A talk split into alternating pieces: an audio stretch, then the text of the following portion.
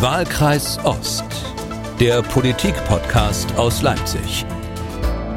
Hallo und herzlich willkommen zum Ost-West-Ritt durch die deutsche Politikszene. Mein Name ist Hanno Gries, ich bin Redakteur und Moderator bei MD Aktuell und schon zum zweiten Mal darf ich jetzt hier Malte Pieper vertreten, der gerade für die ARD in Indien ist und in ein paar Wochen wird er wieder zurück sein. Aber bis dahin vertreiben wir uns hier die Zeit ohne ihn. Geht auch. Und wenn ich sage wir, dann meine ich die einzige wirkliche Konstante in diesem Podcast, nämlich Fokuskorrespondentin Anja Meier. Hallo Anja. Hallo, hallo, ich grüße dich. Also ganz konstant war ich bis jetzt ehrlich gesagt auch noch nicht, aber ich bin nämlich auch mal krank gewesen. Aber ja, im Grunde ja, ich bin eigentlich so gut wie immer da. Siehst du, na wenigstens eine, ne? wenn schon nicht der Moderator. Und Anja, wenn Malte dann zurück ist, dann bekommt der, dieser Untertitel äh, Ost-West-Ritt durch die Politik, den ich ja geklaut habe von Malte, ähm, eine ganz neue Bedeutung, denn dann gehörst du als Ostdeutsche trotzdem zum Westen, also zu Westeuropa und Malte kann dann von Asien berichten, also vom fernen Osten. Das wird bestimmt auch spannend spannend. Ja, aber sag mal, Indien, ist das nicht Südasien? Also nicht, dass ich irgendwie gut aufgepasst hätte, aber ich glaube, ferner Osten ist eher so Japan, Korea, keine Ahnung. Ja, aber, aber wenn ich so von hier aus auf der Weltkugel gucke. Ja, das ist der eurozentristische nach, ne, Blick. Wenn ich jetzt nach Osten ja, oder nach genau. Südosten gucke, das ist von hier ja. aus nur ein gradueller Unterschied. Ja, ja, aber das wird schön. Also ich, ich war auch neulich in Indien und äh, auch beruflich und es äh, ist sehr beeindruckend und man lernt auch sehr zu schätzen, wie gut es uns hier geht und mhm. wie gut organisiert unsere Gesellschaft ist, ehrlich gesagt. Ja. Na gut, aber hm, Apropos genau. unsere Gesellschaft, lass uns mal äh, einleiten mit den innerdeutschen Verhältnissen. Boah, was war denn das für eine Woche, sag mal. Also erst machen die drei von der Ampel da 30 Stunden Friedensverhandlungen oder wie hieß das nochmal? Koalitionsausschuss, glaube ich. genau, Koalitionsausschuss war es. Also genau. ich hatte den großen, Ja, unter großem Getöse hinein ins Kanzleramt und dann großes Warten, dann genau. nochmal kurz nach Rotterdam. Und dann wieder Friedensverhandlungen. Dann, und dann mussten sich alle gefühlt 30 Stunden danach erholen und schon war die Woche irgendwie rum. Wie hast du es empfunden? Also ich meine, ich bin ja nicht dabei. Man als Journalistin äh, schickt man ab und zu mal so eine SMS da rein oder hinaus und fragt mal so ein bisschen an. Ich hatte zwischendurch, als es so gar nichts mehr kam, auch mal die Frage, gesimst, ob, ob wir hier mit einem Koalitionsbruch rechnen müssen. Das dachte äh, ich auch. Wurde mit einem, einfach mit einem Nein geantwortet. äh, Von wem aber, kam denn das Nein? Nein, das werde ich dir nicht erzählen. Aber es ist äh, tatsächlich, ich sage erst mal das Gute, die Diskretion war gut. Ja, also früher in der großen Koalition, also noch mit Union und SPD, wäre da irgendwie über äh, Journalistinnen und Journalisten über Bande gespielt worden. Also mhm. man hätte sich sozusagen in der, in der Runde, die läuft, hätte man Sachen rausgesteckt und dann wären die äh, medial hochgejazzt worden, also je, je, jeweils im Interesse des äh, Informanten, also in der Hoffnung, dass sich die äh, Beschlusslage ändert. Das ist vorbei. Also wenn, wenn man etwas Gutes über die Ampel sagen kann, es ist gerade nicht so viel, aber wenn dann, äh, dass es doch eine Vertraulichkeit gibt, und eine Diskretion. Jedenfalls, wenn die Türen zu sind. Sagen ja. wir mal so. Das hat so Meckerei. funktioniert wie in den Koalitionsverhandlungen, ne? also wie damals. Da genau. haben sich genau. jetzt alle wieder am Riemen gerissen. Mhm. So hatte ich auch das Gefühl, die, die kehren zum, zum alten, zum ursprünglichen Arbeitsmodus äh, zurück. Mhm. Was natürlich besorgniserregend ist, dass eine äh, Koalition sich gerade mal, also nicht mal anderthalb Jahre nach Beginn ihrer Arbeit quasi über das Papier beugen muss und äh, sagen muss, das machen wir nicht, das machen wir auch nicht, das machen wir anders. Das, das ist einfach nicht sehr vertrauenerweckend. Da macht, das macht schon Sorgen. Hm. Ja, und was machen wir jetzt mit den Beschlüssen? Also bei der Wärmewende, da ist mir aufgefallen, das kommt wohl so, wie Habeck das vorher geplant hatte, auch wenn die Bildzeitung da einen anderen Eindruck erwecken wollte. Das heißt also ab 2024 in der Regel Einbau neuer Heizungen als Wärmepumpen. Die Grünen müssen jetzt akzeptieren, dass auch 144 Autobahnprojekte gebaut werden, kriegen aber dafür, dass mehr Geld in die Bahn fließt und vor allem Planungsbeschleunigung. Aber für uns hier ist ja die Frage, was nützt uns das eigentlich alles hier im Osten? Naja, also ich habe äh, das Beschlusspapier gelesen, das ja sehr lang ist und habe mir gedacht, also zum Beispiel bei diesem Punkt Solaranlagen entlang oder Windkraftanlagen entlang der Autobahnen und Bahnstrecken, das finde ich erstmal gut. Und ich habe so gedacht, na ja, wir haben jetzt, wir haben auch ein bisschen mehr Platz. Ich weiß, das wird jetzt gleich Menschen erzürnen, also, die keinen weniger, Bock weniger haben. Menschen bei uns auf der Fläche wohnen. Ja, ja, wir haben einfach weniger Menschen, das stimmt, und wir haben ziemlich gut ausgebaute Straßen. Also ich glaube, da gibt es kaum zwei Meinungen dazu. Also wenn etwas in den letzten 30 Jahren in den Osten geflossen ist, dann ist das Straßenausbau, Infrastrukturausbau und äh, wir haben einfach wahnsinnig viele äh, Straßen und aber wir haben eben auch viel Fläche. Also was ich rausgehört habe, ist ja, hm. dass vieles von den Ländern abhängen wird, denn die müssen ja umsetzen, das war ja bei Windkraft auch schon so, also wenn Robert Habeck vorschreibt, dass die Länder zwei Prozent der Fläche für Windkraft ausweisen müssen, heißt das ja noch nicht, dass die Länder das auch machen. Und bisher sieht es ja noch nicht so aus, dass die alle folgsam ihre zwei Prozent ausweisen. Das ist ja nicht mal in Sachsen so, wo CDU, SPD und Grüne zusammen regieren. Und gerade heute kommt von unserem Gast aus der letzten Sendung, Martin Dulich, eine, eine Pressemitteilung. Der schreibt auch, Sachsens Schiene braucht das Deutschlandtempo und dann im ersten Satz, die Ergebnisse des Koalitionsausschusses des Bundes für den Bereich Schiene sind insbesondere für die sächsischen Schieneninfrastrukturprojekte ernüchternd. Ach, also ja. habe ich noch gar nicht gelesen. Mhm. Das ist nicht gut. Das ist nicht gut. Also es gibt ja auch Ministerpräsident Kretschmer hat ja äh, noch gar nicht so lange her mal ein Interview gegeben, wo er erklärt hat, dass es zum Beispiel gerade beim Schienenausbau, dass die äh, Bundesrepublik kaum nach Ostdeutschland ausgreift beim, beim Schienenausbau. Ne? Also, weißt du, was ja, die größte mhm. Peinlichkeit ist bei der, bei der Bahninfrastruktur bis heute? Dass der ICE nicht durch Chemnitz fährt, aber durch Montabaur. okay. Ja, ja, aber er hält inzwischen auch in Erfurt, wie wir uns erinnern. Das stimmt, also, auf dem Weg nach München oder auf dem Weg nach Also es Berlin. wird schon ein bisschen was getan. Aber was ich meine, ist dieses Ausgreifen Richtung Osteuropa, ne? Richtung Polen, ja. Tschechien und so. Da ist ja nicht viel los. Also wenn man jetzt mal auf die letzten Jahrzehnte ältere wie ich wissen lässt, zurückschaut, dann wird immer Richtung Paris gebaut und Amsterdam ja. und so und Brüssel. Aber Richtung Osten passiert da einfach nichts. Ich weiß zum Beispiel von hier aus, dass man nach Stettin mit der Regionalbahn fahren muss, was jetzt wirklich, äh, Nicht schön. Naja. Und Sachsen forciert ja sehr den, äh, die Neubaustrecke Dresden-Prag. Das wäre ja wirklich dieser europäische Korridor, wenn man mhm. dort auch Personenverkehr und äh, Cargo voneinander trennen könnte. Ganz wichtig vom Norden Europas in den Südosten Europas. Da muss man mal abwarten, ob sich da jetzt irgendwas tut. Also Martin Dulich scheint da oder die sächsische Landesregierung mhm. scheint da skeptisch zu sein. Da werden wir weiter Knödel und Gulasch essen dürfen in den tschechischen Bahnen. Genau. Statt der veganen Bolognese. Ja. Soweit zu genau. diesen Beschlüssen, wenn sie auf die Realität treffen. Wir sind gespannt, was daraus wird. Und wir kommen zu unserem eigentlichen Thema äh, bei der Suche nach diesem Thema da für heute. Da sind mir neulich zwei Dinge begegnet, die mich motiviert haben. Und zwar war das erstens deine Bemerkung letztes Mal, dass du ja für den Fokus auf der internationalen Handwerksmesse in München warst. Was genau hast du da eigentlich gemacht? Da habe ich Markus Söder begleitet, der dort bei der Eröffnungsveranstaltung gesprochen hat und sich ganz schön mit Habeck gestritten hat. Und da habe ich auch jemanden gehört, das erste Mal, nämlich Jörg Dittrich, Chef des Zentralverbands des deutschen Handwerks, hat dort die Gäste begrüßt und so weiter. Es war eine Riesenveranstaltung, ziemlich toll. Und äh, ich saß da und habe gedacht, eine Sache mal, das ist doch ein Ossi. Nö. Und, und ich habe, man sagt das ja immer so, ja, das irgendwie kennen wir doch aus der Frauenpolitik, ne? Frauen brauchen Vorbilder und so. Ja. Und es war wirklich so ein Moment bei mir, nach all den Jahrzehnten nach Mauerfall, habe ich gedacht, das brauchen wir. Wir brauchen Leute, die Sächsisch sprechen. Zack, und da ist er. An dieser Stelle wollen wir ihn offiziell vorstellen. Ich nenne ihn mal den obersten Dachdecker der Republik und ich hoffe, er ist mir nicht böse. Also er ist Präsident des Zentralverbands des Deutschen Handwerks ZTH, der Dresdner Jörg Dietrich, uns zugeschaltet. Hallo. Hallo, ich grüße Sie. Hallo, Herr Dietrich. Die Anmoderation war ja sehr freundlich. Im Podcast kann man ja nicht sehen, dass ich gerade rot geworden bin. Aber ich, ich freue mich sehr über diese positive Sichtweise aber ähm, eine Sache möchte ich gleich äh, klarstellen. Ich bin nicht oberster Handwerker oder Chef, äh, sondern ich bin quasi Sprecher für das Handwerk. Äh, ich gehöre zu diesen Handwerkern und stehe ihnen nicht vor. So ein Präsident äh, ist ein Ehrenamtler, mhm. also ich mache das nebenberuflich und ja, es geht viel Zeit dafür drauf. Mhm. Ich bin bei der Recherche über Ihre anderen Funktionen die durchaus zahlreich sind, auch noch gestolpert. Neben diesem Amt des ZDH-Präsidenten sind Sie auch noch Präsident des Deutschen Handwerkskammertages, Präsident des Unternehmerverbandes Deutsches Handwerk, Präsident der Handwerkskammer Dresden. Was sind Sie davon eigentlich am liebsten? Mich hat man mal gefragt, wie man denn mit diesen unterschiedlichen Hüten umgeht. Es gibt keine unterschiedlichen Hüte.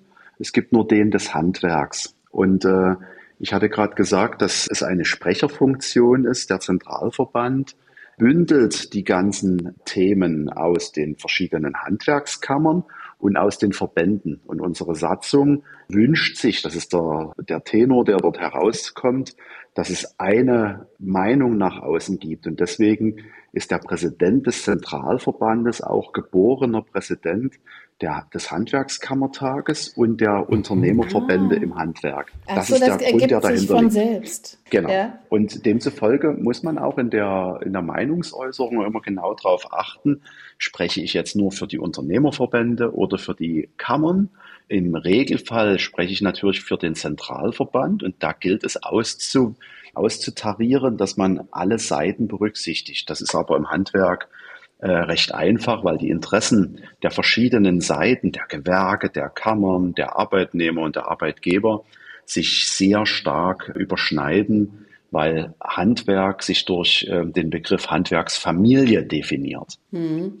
Ähm, Herr Dittrich, was ich mich gefragt habe, Sie haben ja auch noch, also vor allem wahrscheinlich in Dresden, so eine Dachdeckerfirma, ne? also ganz alt eingesessen. Sie sind auch gelernter Dachdecker. Haben Sie auch noch Zeit, auf Dächern zu stehen? Ich äh, bin schon sehr lange nicht mehr praktisch auf dem Dach tätig. Da möchte ich mich nicht mit fremden Federn schmücken. Aber zur Beratung und zur Kontrolle von Baustellen komme ich natürlich auf Baustellen. Ich habe dort auch meinen Sohn, meinen Neffe, die sind beide Dachdeckermeister wie ich. Meine Frau macht die kaufmännische Leitung und demzufolge, nein, ich bin nicht praktisch tätig momentan, sondern mehr mit der Organisation dann von Baustellen. Da bin ich dann eingebunden. Anja und ich, wir haben schon so ein bisschen über diese Woche geplaudert und über das Ergebnis des Koalitionsausschusses als das größte innenpolitische Thema dieser Woche. Und rausgekommen ist ja dabei unter anderem, wie die Wärmewende ablaufen soll. Wenn man da den Sanierungsbedarf sieht, dann weiß man ja, das geht alles nur mit gut ausgebildeten und leistungsfähigen Handwerkern und davon jede Menge. Ich habe mir mal so ein paar Kennzahlen rausgesucht. Sie können mich ja verbessern, wenn die nicht mehr aktuell sind. Ich habe gelesen, es gibt im deutschen Handwerk circa 550.000 Unternehmen, und circa fünf Millionen Beschäftigte. Da heißt es, ich zitiere mal, die Betriebsinhaber im Handwerk weisen im Durchschnitt ein hohes Alter auf. Ein Fünftel der Inhaber steht kurz vor dem Rentenalter oder hat es schon erreicht. Nur etwas mehr als jeder Zehnte ist jünger als 40 Jahre alt. Und das war 2017. Seitdem dürfte sich ja die Situation nochmal deutlich verschärft haben. Und bei den Beschäftigten, da geben laut einer Umfrage des ZDH rund 40 Prozent aller Handwerksbetriebe an, Probleme bei der Besetzung offener Stellen zu haben. Und jetzt frage ich mich, wie soll denn das werden? Wie soll denn das gehen mit der Wärmewende und mit all dem, was in den nächsten Jahren zu tun ist? Also das wird nicht funktionieren und damit haben wir doch jetzt alles geklärt. Gut, war das schön war natürlich ein, Das war natürlich ein Scherz und ähm, so mhm. denke ich tatsächlich auch nicht. Sie haben gesagt, ich darf Sie korrigieren, ich tue das. Ja. Wir sind äh, eine Million Betriebe. Oh. Eine Million Handwerksbetriebe in Deutschland mit 5,6 Millionen Beschäftigten ja. und 350.000 Auszubildenden. Wow. Deswegen sagen wir, wir sind der Ausbilder der Nation. Ja. Es ist eine gewaltige Wirtschaftskraft und Gruppe. Das ist der Korrekturteil. Und jetzt kommt die Frage nach den Fachkräften. Und wir haben ja momentan ganz viele Krisen. Mhm. Der furchtbare Krieg in der Ukraine, die Auseinandersetzungen mit China und Taiwan und Corona und Inflation und was wir alles haben. Aber ein Thema übersteigt alle anderen. Und das ist die Frage des demografischen Wandels mhm. und damit der Fachkräfte. Weil selbst wenn der Krieg in der Ukraine hoffentlich bald zu Ende geht, dann haben wir immer noch keine Fachkräfte. Ja. Und natürlich äh, ist zuerst die Erkenntnis nötig. Wir haben dort eine, eine gigantische Aufgabe vor uns. Und daraus ergibt sich dann, dass wir alle Lösungen beraten müssen in der Gesellschaft, im Handwerk, die uns zur Verfügung stehen, um das Problem nur halbwegs in den Griff zu bekommen. Mir fällt, äh, also Sie haben ja recht mit der Aufzählung der Krisen, das ist ja gar keine Frage. Aber wäre es nicht vielleicht schon ein Ansatz, das quasi als ein Versprechen zu erzählen, also als ein Aufbruch, eine Aufbruchserzählung? Man könnte ja auch sagen, unter den Handwerkern in diesem Land äh, könnte so eine Art Goldgräberstimmung aus, ausbrechen. Ja, also es gibt gigantische Aufträge. Haben Sie schon mal drüber nachgedacht oder haben Sie wahrscheinlich? Das könnte doch auch eine eine, gute Geschichte werden? Ich glaube, dass äh, eine Gesellschaft nur dann ein demografisches Problem hat, wenn sie nicht mehr fähig ist, sich eine positive Zukunft vorzustellen. Mir wohnt es inne, dass das Handwerk sich selbst und damit auch der Gesellschaft eine Agenda des Mutes und der Zuversicht geben soll. Jetzt könnten Menschen, die Angst haben, kommen und sagen, Mensch, Dittrich, du musst dich mit den Problemen beschäftigen und nicht von einer positiven Zukunft sprechen. Und da darf ich Ihnen aber sagen, dass ich diese Stimmung nicht bekomme von den Betrieben. Ich bin noch nicht in Veranstaltungen gewesen, wo dann jemand sagt, das ist mir aber zu optimistisch und äh, wir müssen doch viel negativer denken. Äh, das Handwerk ist bereit, positiv in die Zukunft zu schauen, die Menschen. Und da sehe ich dann plötzlich Führungsverantwortung. Definieren wir uns über die Niederlage, über das Problem oder definieren wir uns über den Erfolg und, und die Zuversicht, die wir uns selbst geben müssen, die bekommen wir nicht geschenkt. Geht denn das auch mit dem hohen Altersdurchschnitt, Herr Dietrich? Also wir haben in den fünf Ostländern einen, Durch, einen Altersdurchschnitt der Bevölkerung zwischen 47 und 48 Jahren. An der Spitze ist Sachsen-Anhalt, auf dem Niveau von Japan. In Hamburg sind es nur 42 Jahre, in Baden-Württemberg 44 Jahre. Also sprich, es gibt ja kaum noch junge Leute in den Unternehmen im Osten. Diese positive Erzählung, geht es trotzdem? Es ist eine gewaltige Herausforderung und ich glaube, dass auch manche politische Diskussion aus dieser demografischen Pyramide entsteht. Und Ostdeutschland ist nur schneller im demografischen Wandel als Westdeutschland. Auch in Westdeutschland wird es so sein, wie es jetzt hier ist. Wir müssen quasi voranschreiten und Lösungen suchen. Mir ist sehr bewusst, wie schwer das ist, weil es ist ein Fakt, dass noch mehr Betriebe ältere Chefs haben, die mhm. keinen Nachfolger finden. Aber äh, es ist unsere Aufgabe, dort Lösungen zu finden. Und ich rufe auch eben diese älteren Menschen auf, an ihre Kinder, an die Enkel oder auch an andere Kinder zu denken und denen nicht vorzuwerfen, ihr seid dafür verantwortlich, dass wir äh, ein positives Denken haben. Wir alle müssen uns gegenseitig ermahnen, dass Pessimismus niemandem hilft. Aber reicht das mit Ermahnungen oder muss das Handwerk attraktiver werden für den Nachwuchs? Da sind wir jetzt in der Frage des Handelns.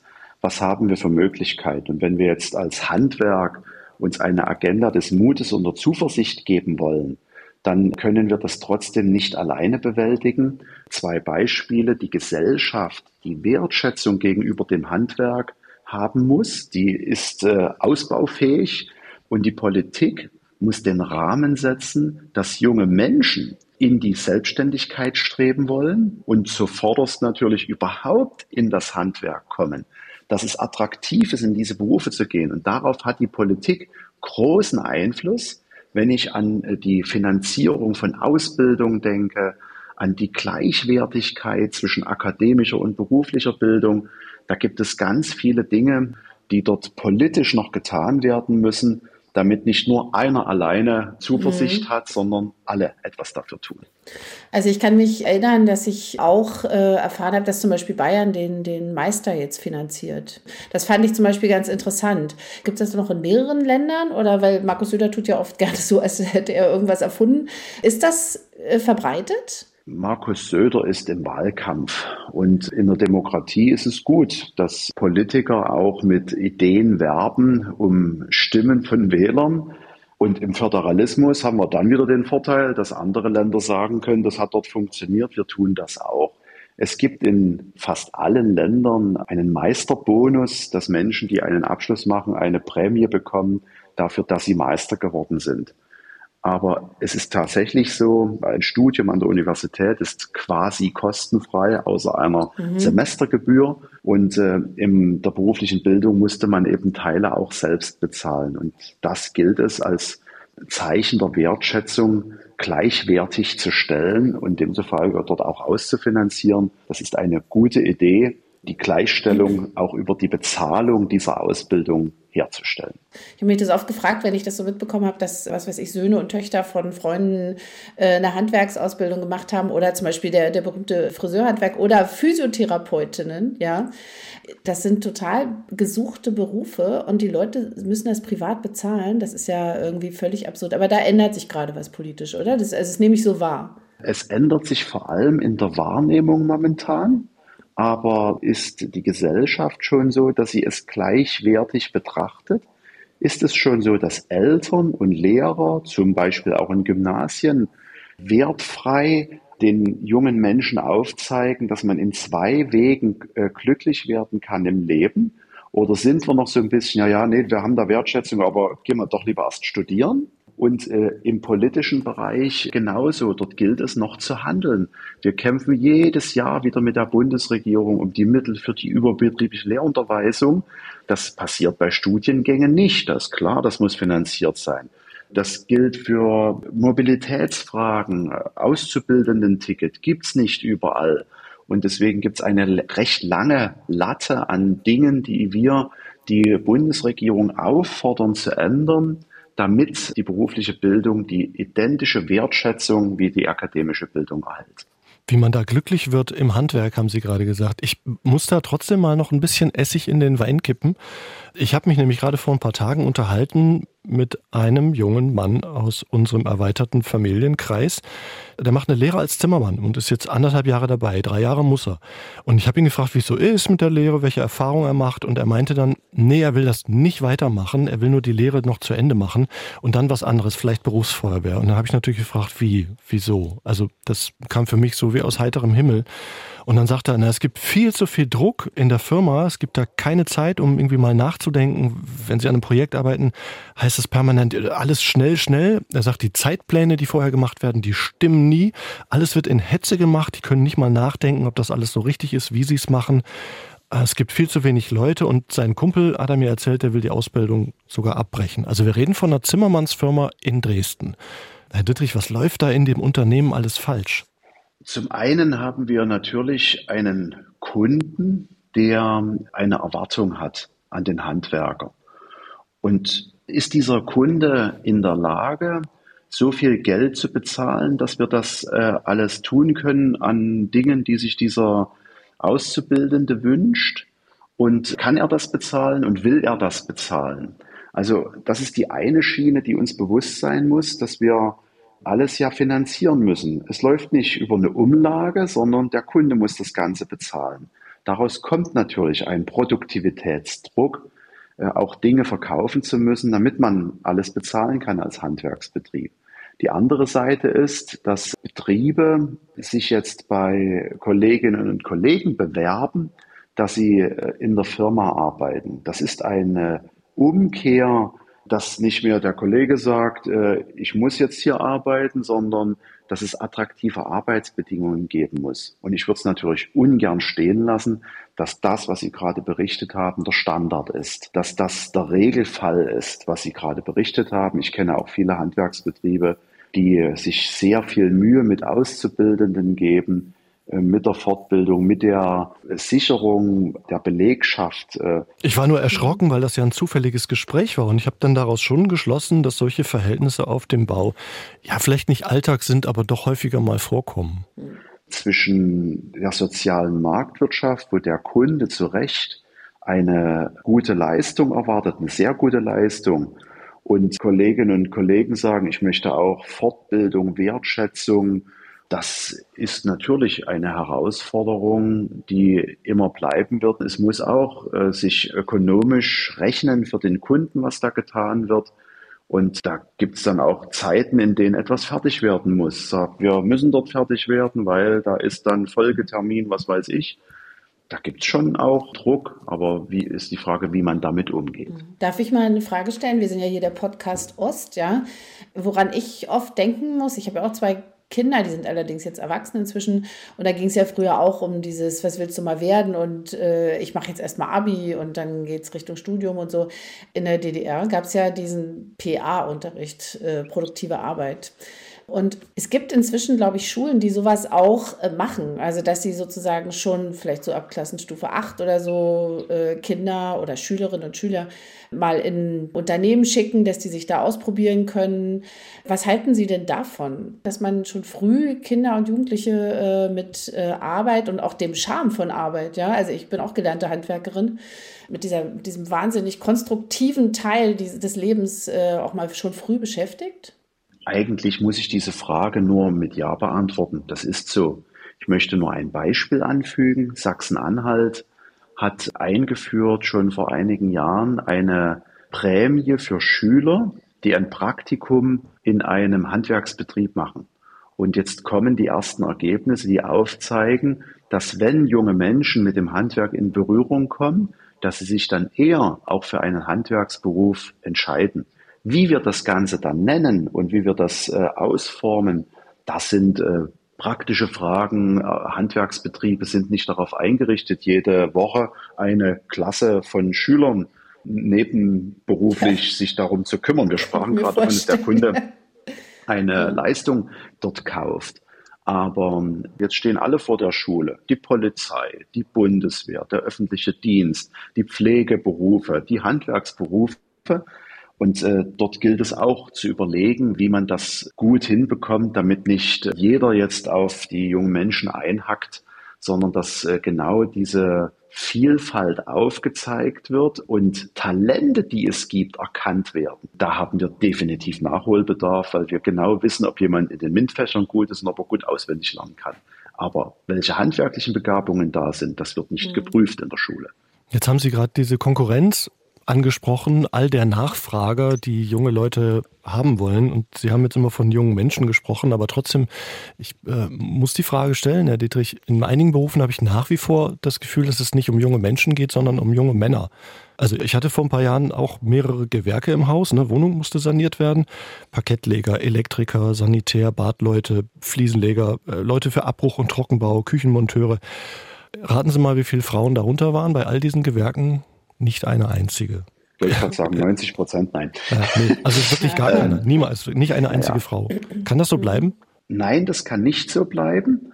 Und da sind wir ja wieder beim Umdenken und äh, da muss das Handwerk auch nach außen besser Dinge aufzeigen.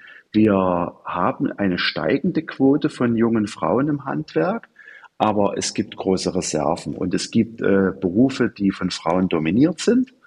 Wenn ich da an die ähm, Augenoptik denke oder Kunsthandwerksberufe, äh, Friseure, aber es gibt eben auch Berufe, die extrem männerdominiert sind, in die aber glücklicherweise jetzt mehr Frauen kommen. Das liegt sicher auch daran, dass diese Berufe im Stereotyp als schwer und schweißtreibend gesehen werden was sie zum Teil eben nicht mehr sind, wenn Sie gerade an dieses SHK-Beruf, Sanität und Klima denken, die Berufe, dort gibt es ja auch viel äh, Programmierung von Heizungen, hydraulischer Abgleich. Das ist so komplex geworden, da geht es nicht mehr darum, schwere Heizkörper zu tragen äh, den ganzen Tag, sondern das sind unheimlich vielfältige Berufe geworden.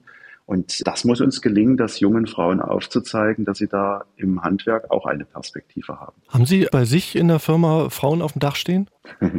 äh, ja, wir haben seit vorigem Jahr zwei Auszubildende. Und es ist tatsächlich in den Werbemaßnahmen, dass wir Messen besucht haben und in Schulen waren, sind dann zwei junge Frauen gekommen, die gesagt haben, sie wollen gern bei uns die Lehre beginnen und sie können sich vorstellen, dass ich darüber sehr glücklich war. Mhm. Und ich kann Ihnen schon berichten, dass Klima auf der Baustelle sich wandelt und dass es ganz engagierte junge Frauen sind, äh, die genau wissen, was sie wollen. Das ist eine Bereicherung und macht Freude. Anja, du hast ja gesagt, du das, bist auch gelernte Handwerkerin, aber du bist jetzt ja. heute, das ist ein anderes Handwerk, was wir machen, ne? Journalismus. Aber, aber, genau, warum, ganz anderes Handwerk. aber warum arbeitest du nicht mehr im, im eigentlichen Handwerk? Also ist es nicht attraktiv genug und, und wenn das so ist, was stört dich daran? Ja. Nein, nein, also das ist ein Handwerk, was einfach äh, gestorben ist. Also ich habe äh, Schriftsetzerin gelernt und äh, das äh, ist dann mit dem Mauerfall quasi einfach, äh, war das, äh, wir sind dann einfach nach Westberlin rüber und da standen die Computer und niemand musste mehr äh, mit einer Bleivergiftung jeden Tag irgendwie äh, Zeilenguss Maschinensatz machen. Äh, ich will aber dazu sagen, äh, mal abgesehen von der gesundheitlichen Gefährdung, ist es eine wahnsinnig tolle Erfahrung, die ich in meinem Leben gemacht habe, die ich wirklich auf gar keinen Fall missen möchte und ich werde immer ganz missmutig, wenn Leute herabschauen auf arbeitende Menschen. Also du weißt schon, was ich meine. Also arbeitende, arbeitende Menschen. Ja, das macht mich ganz fuchsig, weil es ist nämlich unglaublich erfüllend gewesen und es ist nicht stupide gewesen. Vielleicht ein anderes Beispiel, ähm, eine meiner Töchter nach dem Abi, die hatte so die Nase voll von der Schule, die ist, hat Hotelfachfrau gelernt, ist also in die Gastronomie gegangen und ich kann mich daran erinnern, nach dem Abi, da fragen sich ja die Eltern dann immer so, und was macht sie und was macht er und mhm. so. Und ich äh, habe dann gesagt, na, die macht jetzt eine Hotelfachfrau-Lehre. Ja. Und dann haben die immer so kurze, oh, toll. Und dann haben sie gesagt, aber sie studiert schon noch, oder? So. Und das hat mich damals schon wahnsinnig aufgeregt. Was ich sagen will, jetzt auch nochmal in Bezug auf den Bau, was Sie gesagt haben, Herr Dittrich, ich würde, mich, würde mir sehr wünschen, wenn wir da auch ein bisschen wieder hinkommen könnten, dass auch Frauen irgendwie quasi Baggerfahrerinnen sein können oder eben Dachdeckerinnen. Das macht auch was äh, mit der Persönlichkeit. Also das macht einen total stolz. Ich erlebe das, wir haben selber gerade hier eine Baustelle gehabt, wir sind gerade fertig, dass zum Beispiel äh, Handwerker zum Beispiel einfach nur mit meinem Mann reden, ja, wo man so merkt, das ist einfach, da, da fehlen Frauen. Die, es gibt nicht die Erfahrung, dass auch Frauen irgendwie mitreden reden können und dass die vielleicht auch wissen, wie Dinge funktionieren.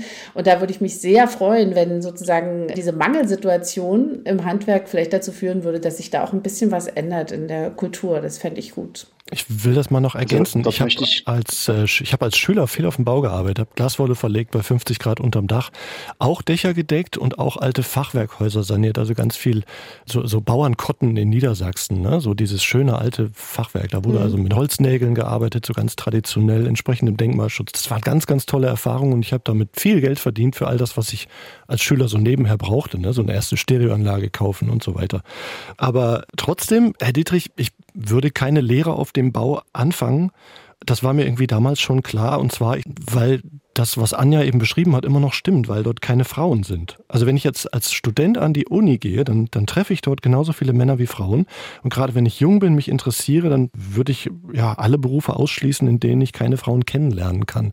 Ich sehe das auch bei einigen Lehrlingen und ich empfinde das als Problem für die selbst, die, die haben auch keine Partnerschaften bisher, obwohl die so 17, 18, 19 sind. Und das ist an Universitäten anders. Also ich muss dort auf verschiedene Dinge nochmal ganz kurz eingehen. Das mit den Frauen beschäftigt uns gemeinsam. Ich möchte dem nicht widersprechen, dass dort ein Umdenken bei vielen nötig ist. Auch ich erlebe, dass, dass äh, Menschen sagen, ich rede mit dem Mann, weil das ist doch dieses Gewerk oder so. Mhm. Das, was ja. Sie, Frau Mayer, gesagt haben. Das tut mir leid. Und das ist falsch, da müssen wir was Ich kann tun damit umgehen, keine Sorge. äh, ich glaube nicht, dass das Menschen mit Absicht machen, sondern sie müssen darauf aufmerksam gemacht werden, dass das eben nicht mehr zeitgemäß ist, dass sich das ganz stark gewandelt hat. Und das, was Sie gesagt haben, Herr Gries, mit dem Studium, ich hatte vorhin zu Ihnen gesagt, dass wir auch Berufe haben, da sind schon viele Frauen. Mhm. Äh, werden Sie Hörakustiker?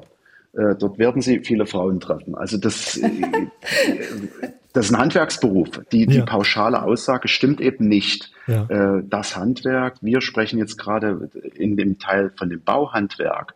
Und ich habe Ihnen gesagt, es ändert sich, aber es ändert sich zu langsam. Das können wir drei jetzt sagen. Wir wollen schneller werden in dieser, in dieser Änderung. Aber es passiert. Und mir war noch eine Sache wichtig vorhin von der Frage, ob man nach dem Abitur eine berufliche Bildung, in die berufliche Bildung geht.